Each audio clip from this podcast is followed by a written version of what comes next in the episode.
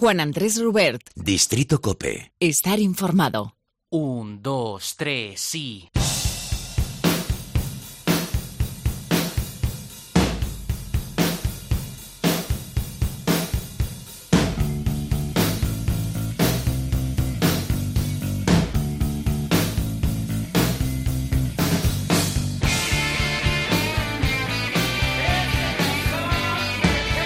Pasado 30 años. Pocos inicios de un disco han sonado tan potentes como este. Y qué bien sigue sonando.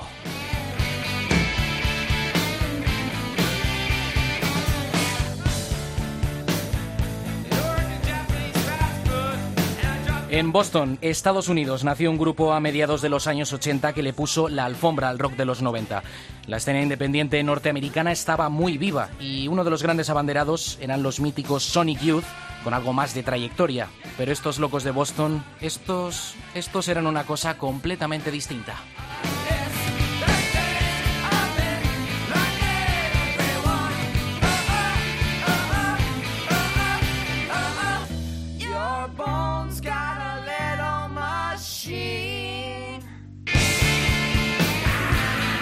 Y es de justicia que les hagamos un más que merecido homenaje. Este 2018 celebran el 30 aniversario de su primer LP.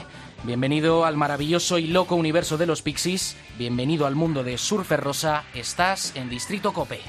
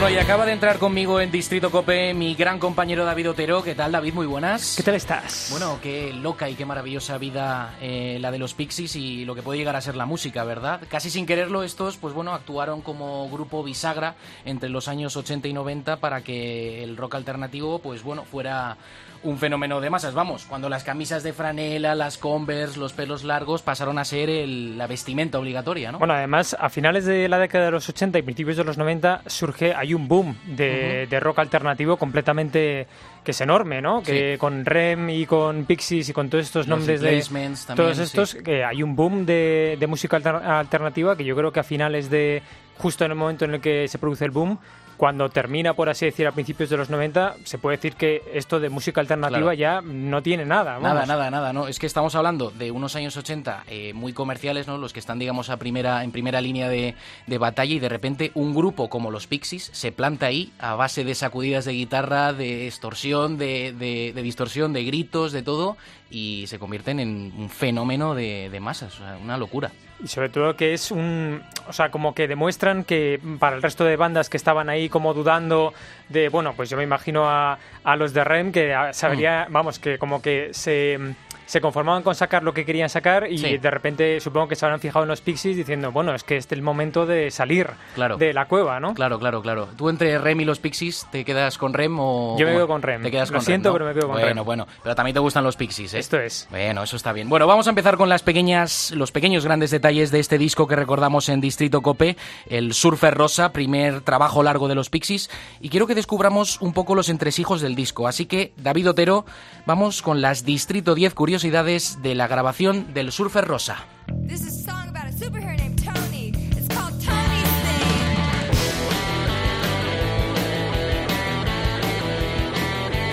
Cuando quieras, David. Pues vamos con la primera. El 21 de marzo de 1988, Pixies publicó Surfer Rosa como su primer LP. Aunque previamente la banda de Boston sacó al mercado en 1987 el Common Pilgrim, sin embargo este último fue un EP, siendo el Surfer Rosa el primer trabajo de larga duración. El encargado del sonido fue el productor Steve Albini. Bueno, el mítico Steve Albini, ¿eh? O sea, lo que daría, lo que daría este hombre para el mundo de la música, ¿eh? Ahora en un rato, ahora en un rato comentamos la vida del bueno de Steve, pero mientras tanto vamos con la Venga. número 2. El tema Where is My Mind aparece en la última escena del Club de la Lucha del año 1999, durante los créditos finales. Esto dio pie a que una nueva generación de jóvenes descubriera los Pixies y muchos se preguntasen ¿quién coño es esta banda? Claro, totalmente. Es que es lo que estábamos hablando antes de- del tema del tema comercial, ¿no? Que, que los Pixies, pues bueno, comercialmente al principio no tuvieron ese reconocimiento, pero sin embargo eh, fue un grupo que en la escena alternativa y sobre todo en Europa dio un pelotazo enorme. La verdad es que todo el mundo estaba perdidísimo y el- lo mismo que se debió preguntar el mismísimo David Bowie, dijo, ¿quiénes son estos? Claro. Porque el Duque Blanco llegó a grabar el tema Cactus para su álbum Hidden de 2002, que es básicamente su regreso a lo más alto, a, final, a principios de los 2000. Que bueno, fíjate, hasta el mismísimo David Bowie homenajeando a los Pixies. Casi nada. Casi nada. Vamos con la tercera. Venga. Las frases en castellano que aparecen en muchas de sus canciones son un pequeño homenaje a la comunidad hispana. ¿Esto a qué se debe? Bueno, pues a un intercambio estudiantil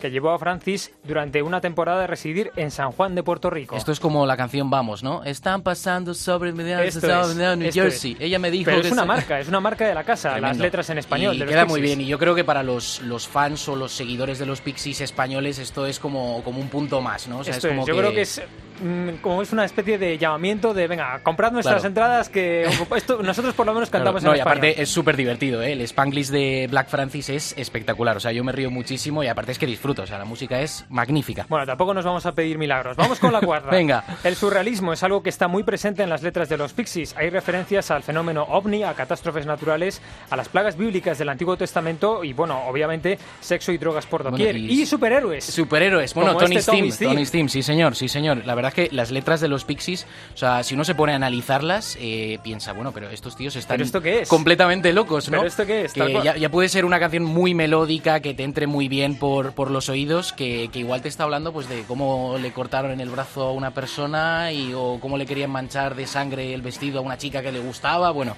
Y además En es fin. muy gráfico todo. Yo por lo Muy menos, gráfico, yo sí. por eso no me quedo mucho a pensar las letras. Claro. Vamos con la número 5. Surfer Rosa no entró en las listas de éxitos ni de Estados Unidos ni del Reino Unido. Gi- Gigantic fue el único sencillo extraído del álbum y solo llegó al número 93 en la lista de sencillos británica. Bueno, es que seguimos con lo mismo, David, ¿eh? con el tema comercial. Y es curioso que esta canción es de las pocas, que creo que son dos en toda la discografía de Pixies, que canta Kim Deal, la, la bajista. Esto es. Es bien conocida la mala relación que tuvieron Black Francis y Kim Deal en los Pixies, que bueno, sí que es verdad que de cara al, en los estudios de grabación y en los conciertos no se notaba, pero llegó un día en 1993 Black Francis que dijo, a tomar por saco todo, se acabaron los Pixies. Pero bueno, ahí está esa canción que es muy buena. Bueno, muy buena, lo suficiente como para crear un poco de... de, de- de- ¿Comunión? ¿Comunidad? es, sí, Sí. de comunidad, Sí, sí, entre, sí, sí. entre otros... Estoy de acuerdo. Entre otros eh, músicos que ya pues mostraron su admiración. Por ejemplo, el vocalista de Nirvana, Kurt Cobain, que dijo en varias ocasiones que Surfer Rosa fue una gran influencia para la elaboración del Nevermind. Sí, señor. De hecho, llegó a fichar en 1993 al productor Steve Albini para producir su álbum Inútero. Bueno, es que Kurt Cobain podríamos decir que de los, de los cantantes ¿no? de, la escena, de, de esta escena musical, o sea, él era el fan número uno de los Pixies. O sea, él decía que Nirvana, o sea, su intención era que Nirvana sonara como los Pixies. Y es verdad, el, el estilo ese que tienen los Pixies tan, tan acelerado, tan distorsionado y después eh, pasan un poco a, a calmarse, eso es algo que recogió muy bien en Nirvana y lo plasmó muy bien, por ejemplo, en Nevermind. Y todo gracias a Steve Albini. Vamos a hablar un poco de Steve Albini porque tiene Sí. un par de curiosidades. Por ejemplo, tenía la política de no, de no cobrar royalties a los artistas Ah, sí. porque él lo consideraba un insulto hacia la banda. Ah, caray. Entonces dijo, mira, eso le honra. Hasta el punto en el que su nombre no aparece eh, en ningún lado del disco. Es, Es el tremendo, productor y no aparece en ningún lado del disco. O sea, y es el culpable de, de- de este sonido genuino de los Pixies. Sí, sí, pero dijo, mira, a mí no me pongáis en ningún lado, que yo a mí esto no me interesa. Bueno. Yo, la, yo la música por delante. Pues un punto más para Albaini, ¿eh? Y entre sus innovaciones, grabar en el baño del estudio al estilo de los Beatles o Queen para conseguir un eco real y pasar la voz del cantante Black Francis por un ampli de guitarra para canciones como Something Against You. Sí, que suena como muy pegajosa esa canción, ¿no? La voz como muy distorsionada, tal, es increíble. Vamos con la número 7. Al igual Vamos. que otras bandas del underground americano, como los propios Rem o los Replacements, los Pixies se dieron a conocer en ámbitos más alternativos y juveniles. Entraron en sus circuitos de conciertos y, sobre todo, las radios universitarias. Claro, esto es como el grunge, al final canaliza un poco ese, esa rebeldía eh, juvenil, adolescente, ¿no? Y, claro, los momentos esos de, de distorsión que decimos de los Pixies, caray, cuando tienes 15, 16 años y te gusta te- este tipo de música, es como que ahí canalizas toda, toda tu rabia, ¿no? Toda tu frustración. o Y sobre todo es lo que hemos dicho antes, hemo- eh, es un momento en el que todas estas bandas, pues eso, de rock alternativo, dijeron, Sí. bueno, ya está, es el momento de salir a la cueva y decir, mira, esto es lo que es- estamos, estamos haciendo". aquí, jóvenes, vamos a por vosotros. Venga. Vamos con la número 8. Los Pixies, como dijeron muchos expertos musicales, combinaban la agresividad de Black Sabbath con la espontaneidad de los Huskers Du o la melodía de los Beatles. Loud, quiet, loud. O sea, ruido, un poco de silencio y luego otra Y- y luego ruido, ruido, ¿no? meterle caña. Esa es la fórmula secreta. Fórmula secreta que les salió francamente bien, porque claro, tú coges a los Black Sabbath, a los Husker Du y la melodía de los Beatles, agitas todo eso y sale este sonido que, que hicieron los Pixies, ¿no? Bueno, tampoco es tan malo el sonido, ¿eh? No, no, no, es Digo, que está sea, fenomenal, es una- digo, o es sea, que, locura, que es agitar locura. todo eso y que te salga esta maravilla, pues, pues claro, al final eh, es que muy pocos grupos han, han hecho eso. Otro admirador no tan secreto, el vocalista Ujú. de Radiohead Tom York, se negó a que los Pixies fueran sus teloneros en 2004, cuando la banda de Boston volvía a los escenarios. York dijo, es como tener a los Beatles de teloneros, nosotros queremos ser los teloneros de los Pixies. Eso le honra a Tom York porque hay que decir que el Pablo Honey, el primer disco de, de los Radiohead, eh, se parece mucho. Suena, suena, Suena muy, muy. Pixies, Sí. suena muy Pixies, ¿no? Y no fue el único grupo, yo creo que, vamos, el 80% de las bandas de los años 90, de la escena, digamos, alternativa, ya después del grunge y demás, eh, imitaban mucho ese sonido de, de los Pixies, porque sí que es verdad que es muy, es muy efectivo, es muy directo y eso es que te entra en las entrañas directamente. O sea que entiendo perfectamente a Tom York que para él fuera un honor que ellos tocaran después que Radiohead. Y la última curiosidad, pero no menos importante, A el ver. nombre de la banda lo eligieron totalmente al azar. Joey Santiago abrió un, dic- un diccionario por la página, la que sea, la P supongo, y la palabra Pixies apareció ante ellos y les flipó a los cuatro y ahí se quedó el nombre. Esto es increíble. O sea, ya estamos hablando de letras surrealistas, estamos hablando de, de chillidos, de, de- de desgarros del propio Black Francis cantando. Luego el, el bajo melódico de Kim Deal con, con la batería de, de David Lovering. Y después cogen el nombre del grupo de esta manera. O sea, más brillante no puede ser. Más brillante o más improvisado, que al final suena como todo... Venga, vamos a ir a toda leche, tal, vamos a Claro. improvisar esto y luego al final pues les queda un discazo, ¿no? Claro, claro. Desde luego, curiosidades ahí para parar un tren, ¿eh? De, Esto es. de los Pixies. Pues bueno, David, quédate conmigo, que quiero que escuches una cosita.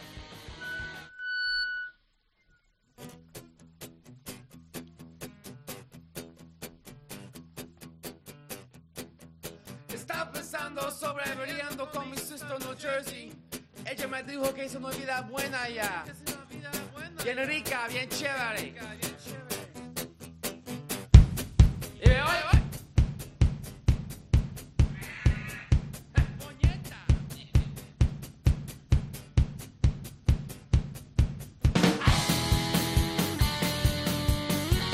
Bueno, vamos a hacer un repaso en profundidad a todo lo que significaron los Pixies con su primer gran trabajo, El Surfer Rosa. Fue el principio de un montón de cosas. Agarraos los machos porque esto va a ser un viaje con curvas y con muchas sacudidas de guitarra. ¿Cómo era 1988? ¿Qué música sonaba hace 30 años? Nos toca viajar y nos vamos de la mano de nuestro compañero Fran Baliño.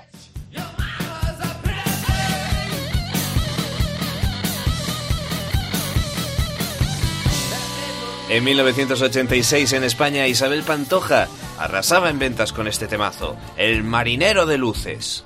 Ese barco velero cargado de sueños cruzó la bahía.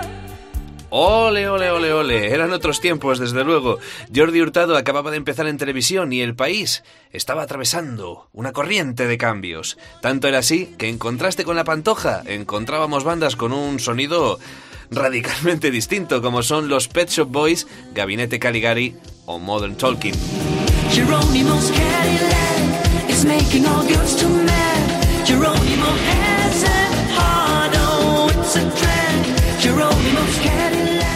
Oh. Sin embargo, en Estados Unidos, cuando Morgan Freeman ya peinaba canas, los números uno pertenecían a canciones, eh, digamos, eh, pop, pop, sí, habitualmente interpretadas por voces de la música disco que en aquella época estaban intentando desmarcarse del género a toda costa.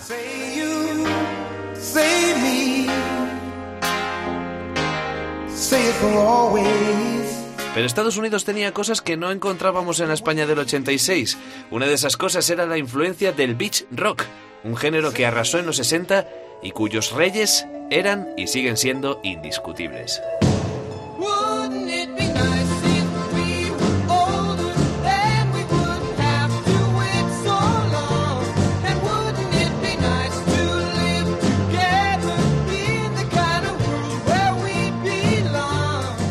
Los Beach Boys se lo estaban comiendo todo con sus letras, tenían unas letras chupi pirulis y un estilo de música muy inocentón y muy melódico. La voz y los coros predominaban sobre todo. Sus estribillos eran sencillos y tenían madera de himno popular. Y eso le encantaba al vocalista de los Pixies, Black Francis, y al igual que la pantoja contrastaba con Modern Talking, el otro gran movimiento musical del que bebieron los Pixies fue este.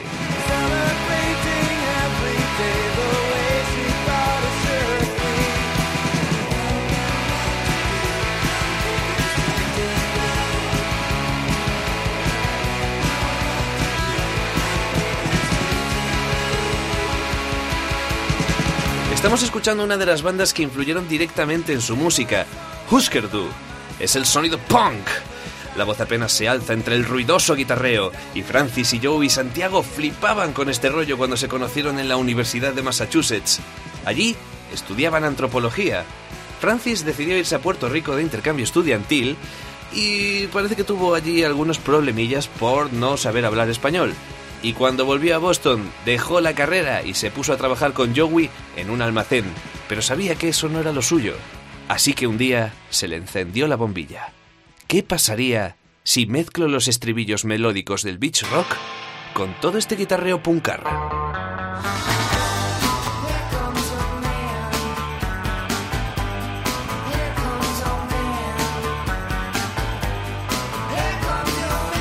Así que Francis se lanzó a la calle y colgó un cartel en el que indicaba que estaban buscando un bajista, un bajista al que le gustase tanto la música folk de Peter Paul and Mary como el punk de Husker Du. Y a la audición solo acudió una señorita. Kim Deal se presentó allí, pero no tenía un bajo para tocar, así que Francis le prestó 50 dólares para un billete de avión y ella se fue a casa de su hermana por él. Solo faltaba un batera para completar la formación, y Kim sugirió a uno que había conocido en la celebración de su boda. Y con la formación ya completa, se pusieron un nombre. Serían los Pixies in Panoply. Pixie significa duende malicioso, y eso les molaba bastante. Por eso al final acabaron llamándose los Pixies.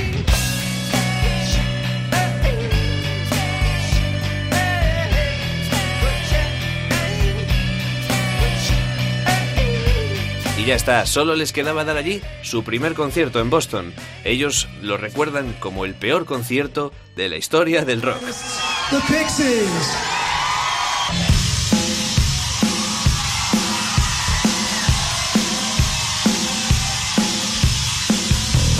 Poco a poco fueron mejorando y el productor Gary Smith se fijó en ellos, así que decidió grabar un cassette para pasárselo a los compañeros del gremio. Y gustó. Mucho. Y se pusieron a grabar una muestra de lo que serían los Pixies. Francis usó lo poco que sabía de español para hacer esto. Hermanita, ven conmigo. Hermanita, ven conmigo. Santiago se confundía con las notas de su guitarra cada dos por tres, y aún así, el tío sonaba bien. Kim le iba cogiendo el truco al bajo y lo tocaba con dulzura. Y David Lovering destrozaba los bombos. Es el sonido sucio y distorsionado que inspiraría a Blur, a Weezer y a Kurt Cobain para componer los temas de Inútero. Era el inicio de lo que después sería denominado noise rock, el rock ruidoso. No obstante, hay un álbum que hoy debemos destacar, un álbum que definiría el sonido de los 90 y que a día de hoy sigue poniéndonos los pelos de punta. Surfer Rosa.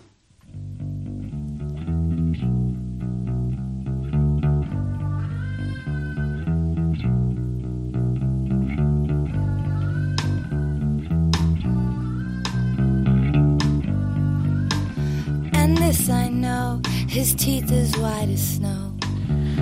Estaba yo pensando en cómo analizar aún más en el legado de los Pixies y no se me ocurrió otro nombre más acertado.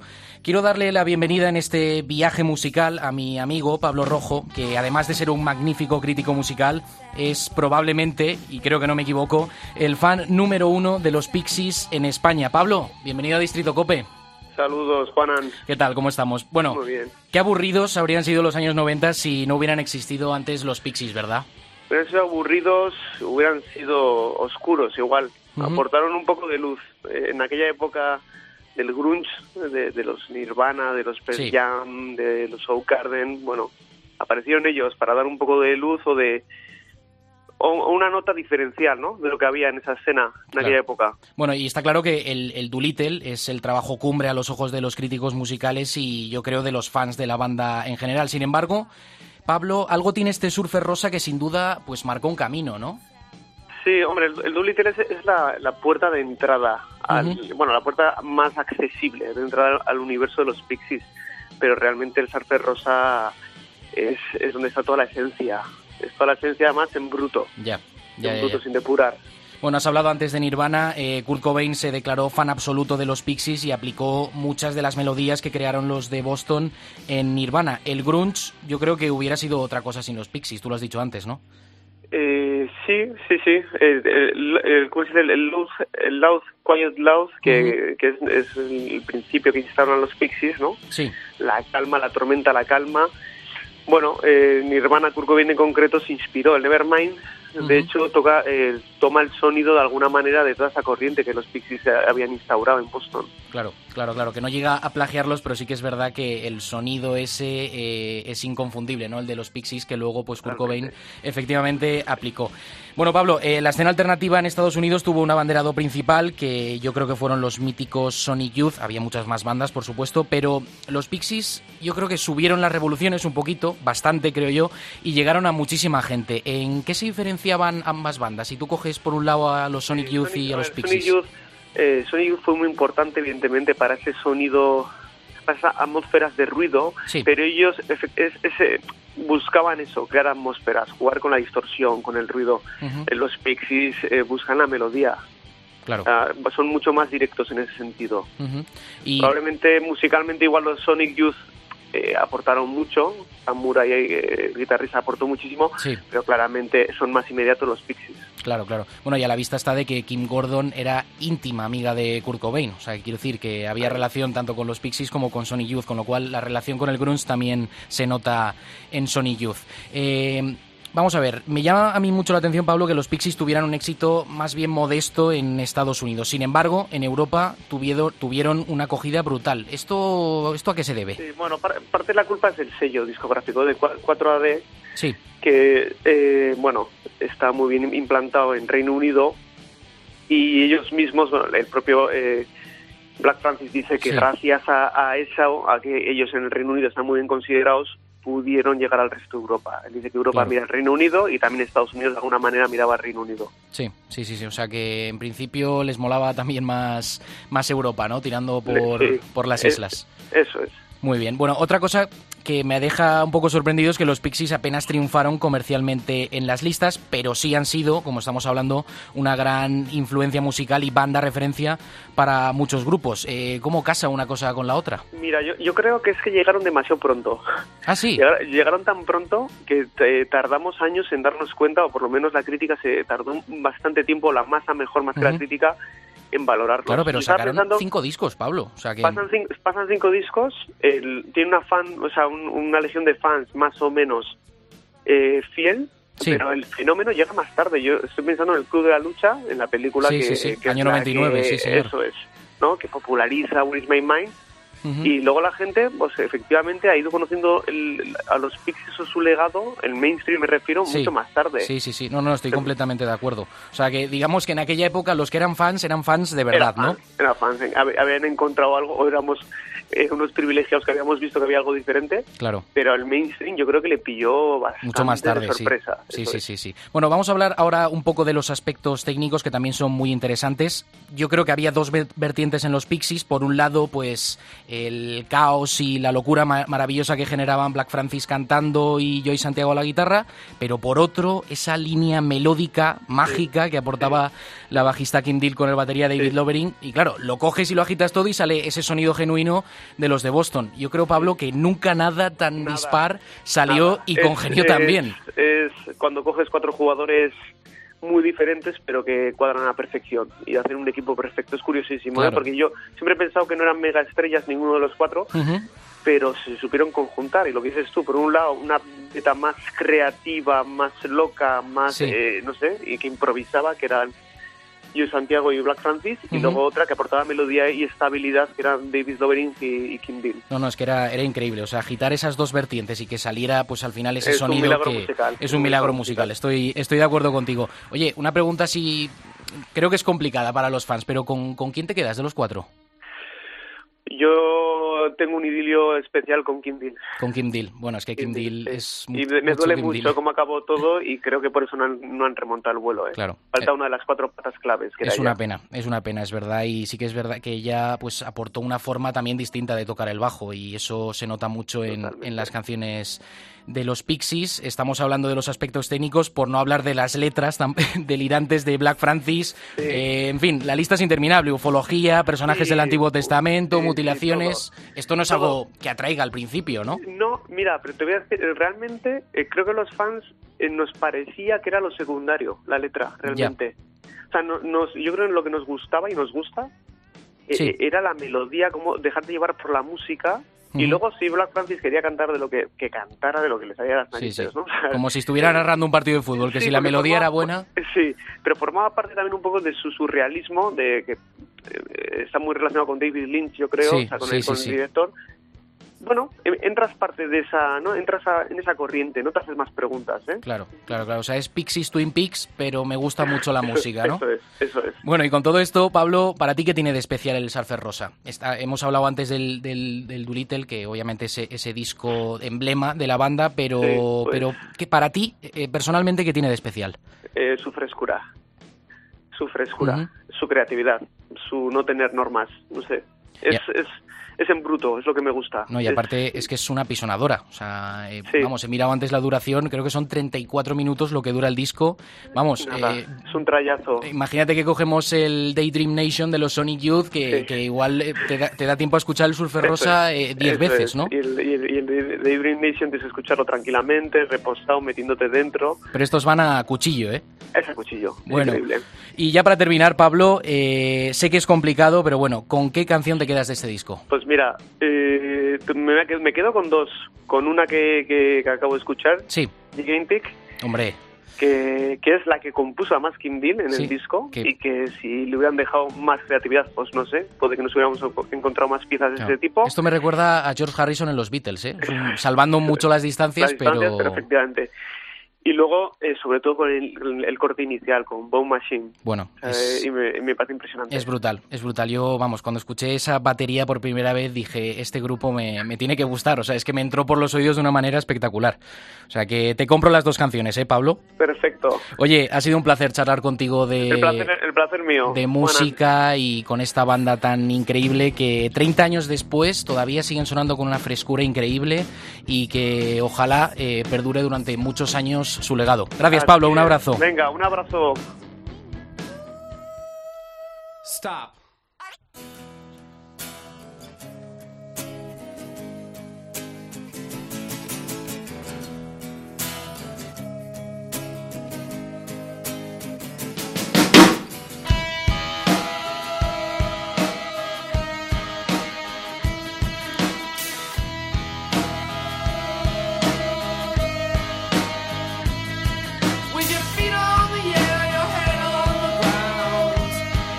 Bueno, pues lo acabamos de hablar con Pablo Rojo, eh, gran experto musical y gran fan de esta banda, y es que es una gran verdad. Qué aburridos, de verdad, qué aburridos habrían sido los años 90 si no hubieran existido previamente los Pixies. Yo todavía recuerdo cuando los escuché por primera vez, pues sería con 14, 15 años, ¿no? Y, y esa potente batería que abre el Surfer Rosa con Bone Machine a mí me marcó y mucho. Y es que es un grupo que de verdad no te deja indiferente, te llega a lo más profundo. Y si era uno de los grupos favoritos de los integrantes de Nirvana, pues yo no podía perdérmelos. Y así fue. Y descubrí una gran banda. Ellos fueron los culpables, entre otros, de ponerle un telón de fondo a todo lo que estalló en Estados Unidos durante los años 90. Ya no es que fuera influencia directa de Nirvana, sino que al otro lado del charco lo hemos hablado, grupos como Blur o Radiohead, pues también bebieron de su estilo, ¿no? Y anda que no han empezado cientos de grupos siguiendo religiosamente este estilo musical. Y como he comentado, los Pixies pues te llegan a las entrañas a base de sacudidas de guitarra y gritos, pero que a la vez pueden ser los más melódicos del mundo. Y esa locura de combinación es una maravilla.